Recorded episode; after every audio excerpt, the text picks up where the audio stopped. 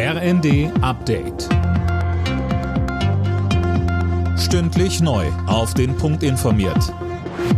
Ich bin Anna Löwer.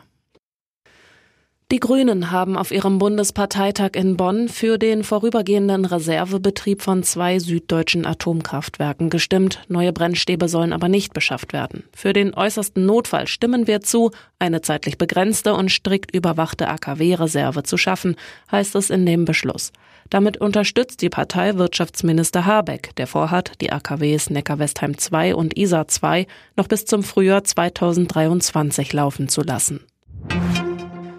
Flugreisende von Eurowings müssen sich wieder auf Einschränkungen einstellen. Die Pilotenvereinigung Cockpit hat für kommende Woche erneut zum Streik aufgerufen. Mehr von Daniel Stuckenberg. Cockpit hat die Tarifverhandlungen mit Eurowings erneut für gescheitert erklärt. Deshalb wird ab Montag gleich für drei Tage bei der Lufthansa-Tochter gestreikt. Cockpit fordert eine Begrenzung der maximalen Flugdienstzeit der Piloten und eine Verlängerung der Ruhezeiten.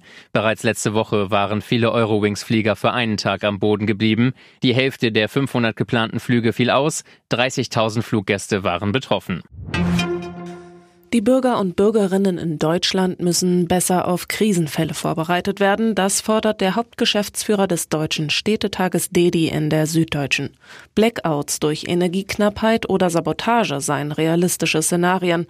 Die Menschen müssten darüber aufgeklärt werden, was in einem solchen Fall zu tun ist. Die Deutschen sind DEDIs Meinung nach in Krisen und Katastrophen bisher zu unerfahren.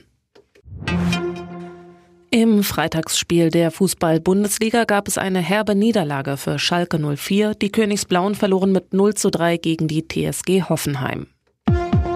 Alle Nachrichten auf rnd.de